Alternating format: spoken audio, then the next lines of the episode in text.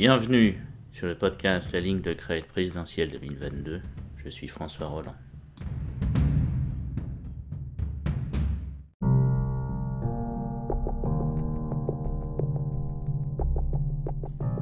dans cette deuxième partie du premier épisode, je vais exposer un peu l'histoire de cette ligne de crête, l'histoire de la vie politique française entre 1870 jusque dans les années 90. Et dans un deuxième épisode, je vais me concentrer sur les 25 dernières années, c'est-à-dire entre 95 et 2021. Je vous souhaite une bonne écoute et à bientôt.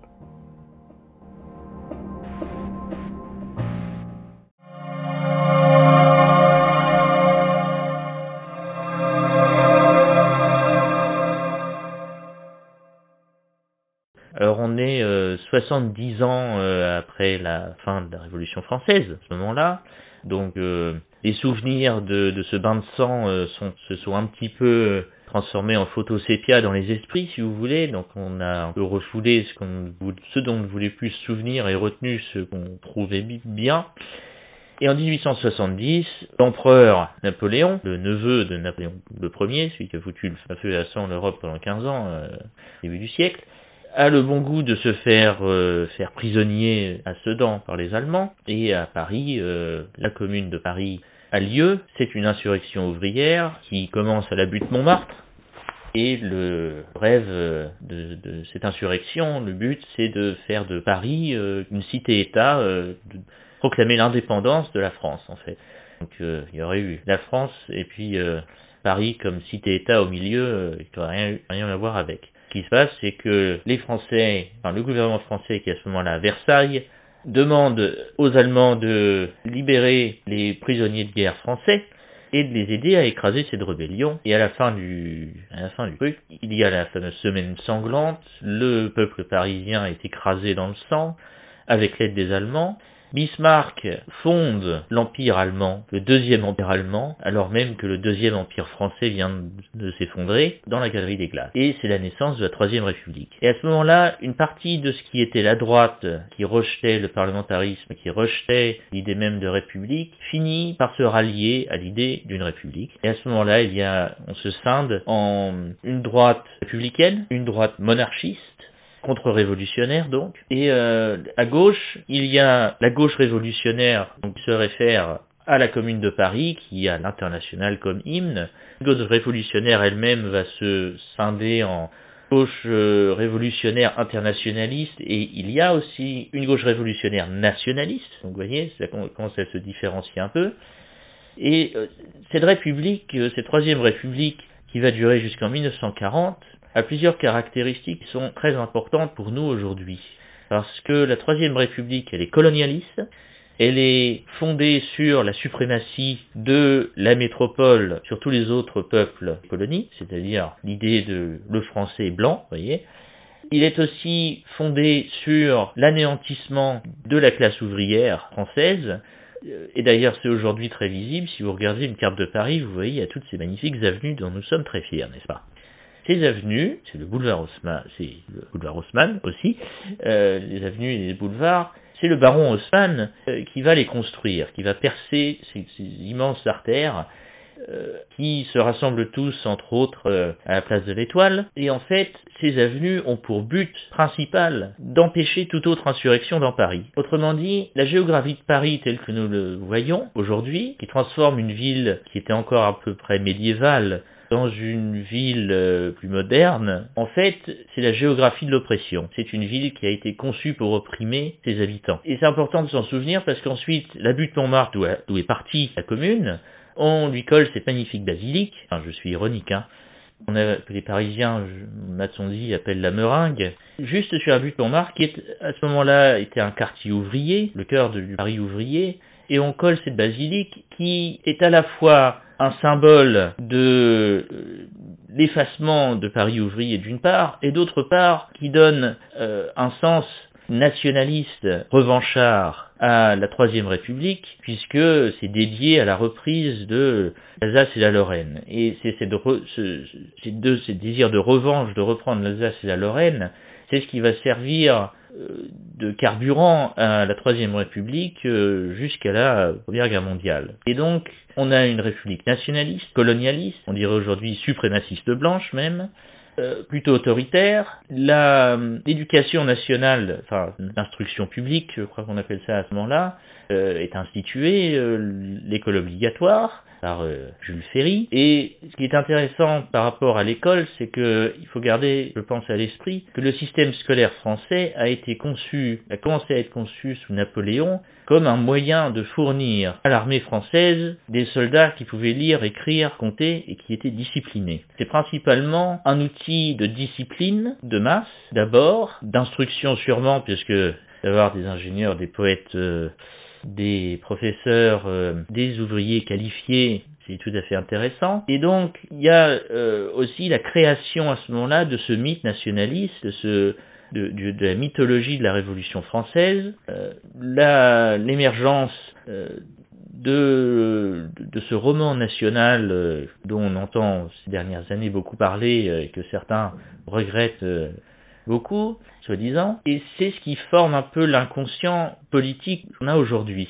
Et à la fin du 19e siècle, on est tout juste une quinzaine d'années avant la Première Guerre mondiale, euh, la France devient l'épicentre, en Europe de l'Ouest en tout cas, de la haine du juif, euh, avec euh, la fameuse affaire Dreyfus, et c'est à partir de là que l'antisémitisme politique virulent entre dans le vraiment dans le champ politique, se normalise et devient euh, dans certaines parties du champ politique légitime. Et ce qui est intéressant là, et c'est là où paraît à mes yeux vraiment à ce moment-là ce que j'appelle la ligne de crête justement, c'est que un des point que tous ces gens-là ont en commun souvent, à la fin du XIXe siècle, qu'ils soient de gauche, républicaine ou révolutionnaires, ou d'extrême droite, ou monarchistes, ils ont tous en commun une idée euh, plutôt négative, à, des degrés divers, euh, contre les juifs. Et euh, il y a aussi le, rejet, le rejet du clergé, une forte, un fort mouvement anticlérical parce que euh, les républicains, à ce moment-là, qui sont donc la gauche, puisque finalement la droite républicaine, c'est une droite anti-républicaine qui s'est ralliée à la gauche à la chute du Troisième Empire. Toujours avoir ça en tête. Souhaite euh, écarter l'Église catholique, en l'occurrence, des affaires quotidiennes de l'État. Et donc, euh, là aussi, ça donne lieu à des tensions énormes. En 1905, arrive cette, cette loi de 1905 qui sépare l'Église et l'État, cette fameuse laïcité, où la France est euh, à ce moment-là au bord, euh, au bord de la guerre civile pendant un temps, parce que euh, bon, il y a par exemple des processions catholiques qui sont attaquées dans la rue par des anticléricaux et réciproquement, donc il y a quand même énormément de tensions. Et tout ça dans un contexte qui s'appellera plus tard la belle époque. Alors ceux qui ont vécu cette époque disaient toujours ah mais c'était pas belle pour tout le monde et qui, a, qui aboutit en 1914 au début de, on pourrait appeler la deuxième guerre de 30 ans, puisque euh, a commencé en 1914 et se finit en 1945, certes avec un petit hiatus entre les deux, mais les deux conflits sont intimement liés. Et euh, au sortir de la Première Guerre mondiale, il y a beaucoup de choses dans, en Europe à la fois euh, sur le plan sociétal sur le plan politique, sur le plan diplomatique, qui n'existe plus. Et surtout, il y a l'émergence de cette nouvelle, euh, de cette nouvelle pensée qui est l'idée fasciste. Et là, je reviens à ce que je disais tout à l'heure sur ce, ce cousinage qu'il y a entre la gauche révolutionnaire et le fascisme. Alors, il y a deux ressorts. Le premier ressort, évidemment, c'est l'apparition de Benito Mussolini, en Italie, qui vient de la gauche révolutionnaire, il est instituteur, il est euh, profondément euh, en colère est humilié par la défaite écrasante à la bataille de Caporetto. Et pour lui, ce sont les élites à Rome qui ont trahi l'armée italienne, ont trahi la nation italienne, et que la défaite, c'est de leur faute. Et il va basculer à ce moment-là dans un nationalisme exacerbé, pour ne pas dire même un impérialisme, puisqu'une fois quand il arrivera au pouvoir plus tard, euh, il tentera de, recréer un espèce d'empire d'Italiens en Éthiopie, ça s'est pas très très bien passé d'ailleurs.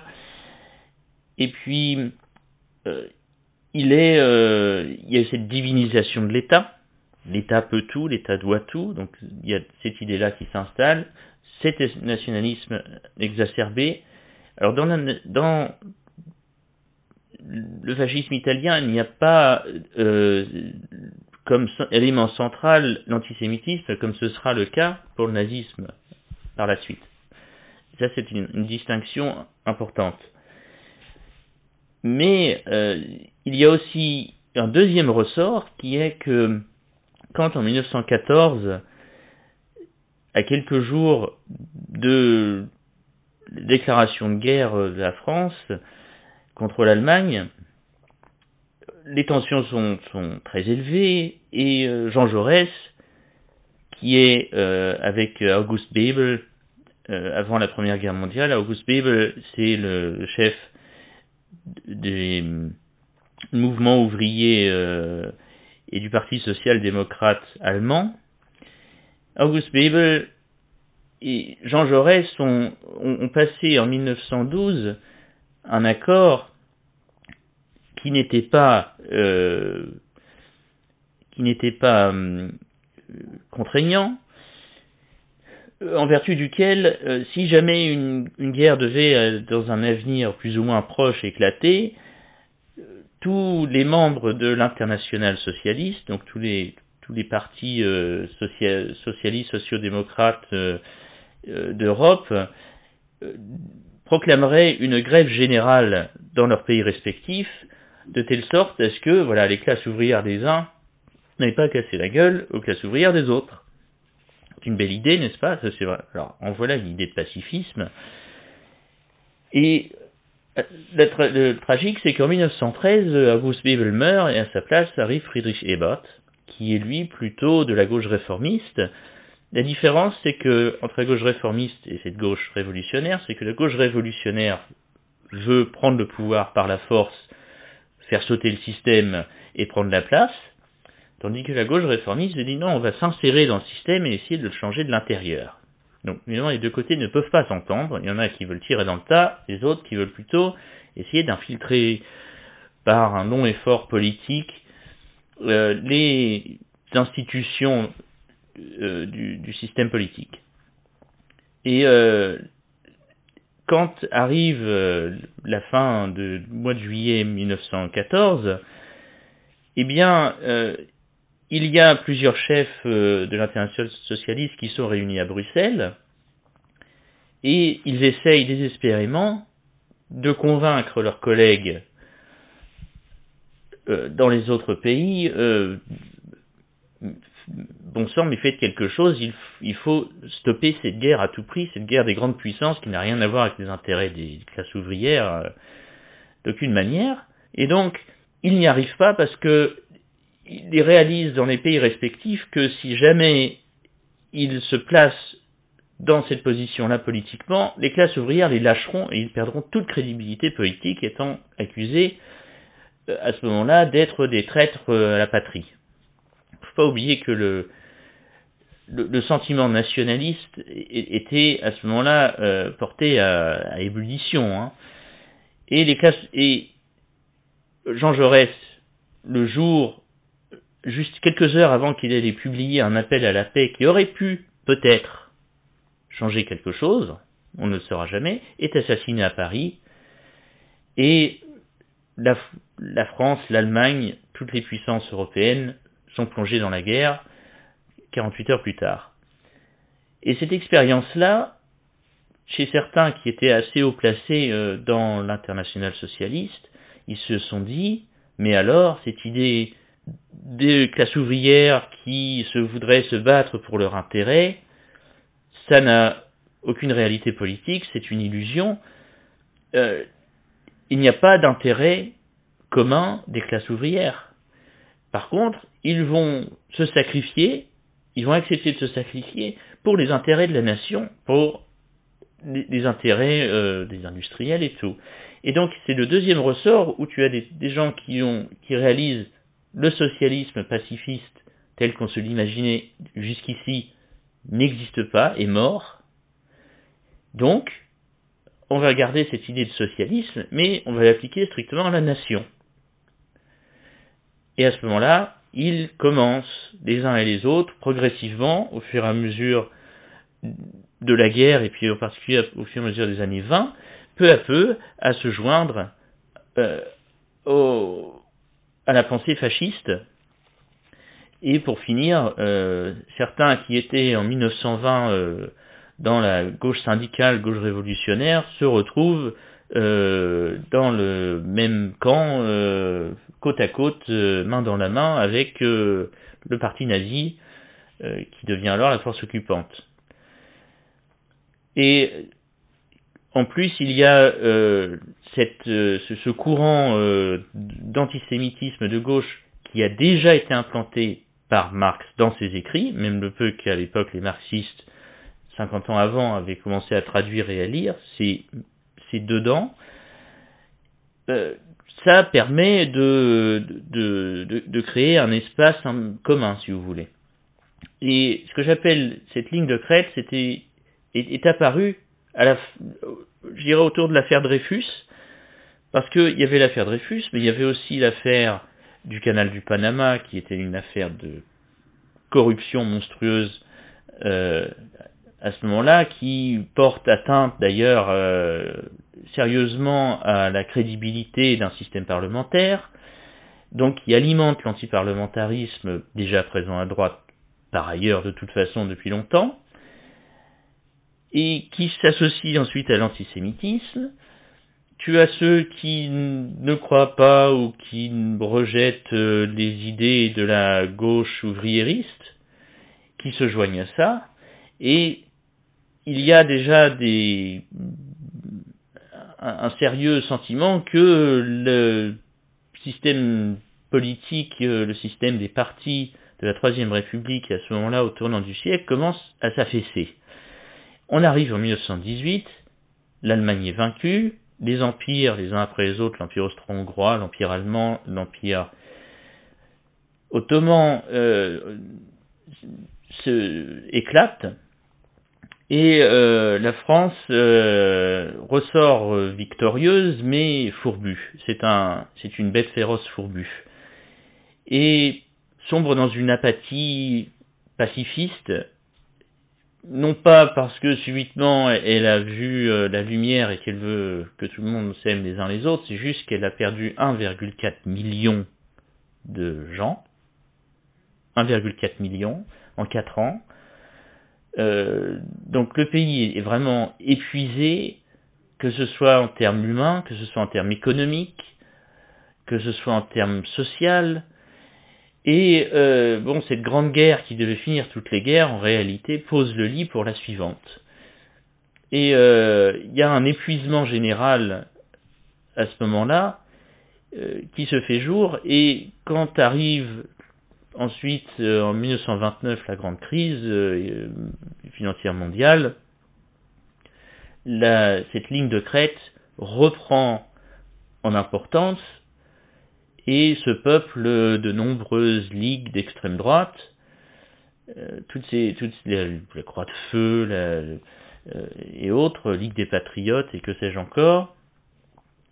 Et euh, d'un côté, de l'autre, il y a évidemment des, aussi des groupements d'extrême gauche qui se forment. Il y a beaucoup de violences politiques qui se développent, qui reflètent aussi d'ailleurs évidemment les, conflits, euh, les difficultés économiques euh, de, différents groupes sociaux. Et euh, on arrive en 34 où il y a ces tentatives de putsch en février 34 qui se solde heureusement par un échec, entre autres parce que l'une des ligues, euh, les, Croix de Feu précisément, du colonel de la Roque, qui sont pourtant à quelques mètres de l'Assemblée nationale, ils sont plusieurs milliers, ce sont des anciens combattants, eh bien, ils ne prennent pas d'assaut l'Assemblée nationale. Alors d'un côté, il y a la garde républicaine qui charge des ligues qui manifestent sur les Champs-Élysées parce qu'ils tentent euh, de, prendre d'assaut l'Élysée, et de l'autre, il y a le colonel de la Roque avec sa manifestation qui en face de six ou sept policiers qui sont en mène pas large, qui essayent de faire en sorte que la, foule ne prenne pas l'Assemblée nationale, et finalement la foule ne bouge pas, et donc la République tient de justesse. Et puis, deux ans plus tard, 1936, le Front populaire, avec Léon Blum, et c'est là où euh, s'enclenchent les prémices de ce qui deviendra plus tard, sous l'occupation allemande, une guerre civile franco-française entre ceux qui n'ont jamais accepté 36, donc de l'extrême droite, euh, nationalistes, antisémites, fascistes pour certains même, et euh, les, communistes, ceux qui ont soutenu le Front populaire. Et tout ça, en plus de euh, la collaboration euh, ou la résistance face aux Allemands. Et je parlais tout à l'heure de cet épuisement au sortir de la Première Guerre mondiale.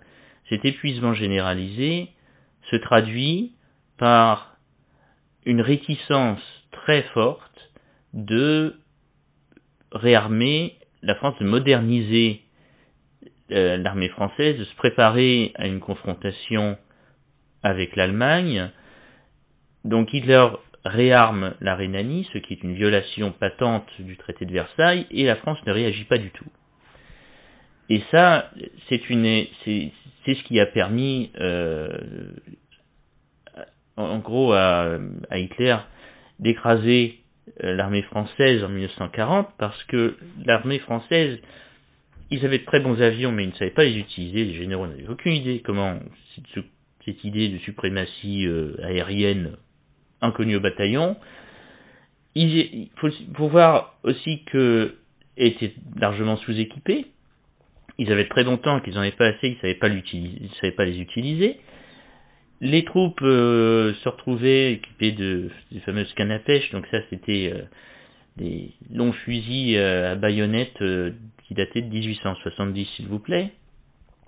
Et en, 1939, le 14 juillet 1939, vous vous imaginez la parade militaire du 14 juillet avec, tenez-vous bien, 300 000 hommes.